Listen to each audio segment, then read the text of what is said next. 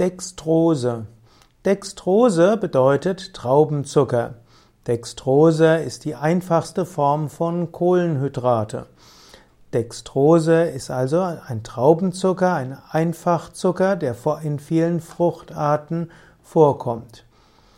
Dextrose wird auch bezeichnet als Glucose oder auch als D-Glucose.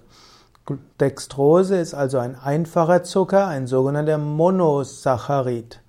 Die Summenformel von Dextrose ist C6H12O6. Es gibt dabei noch verschiedene Formen von Glucose. Es gibt D-Glucose und L-Glucose und die Dextrose ist eben die D-Glucose.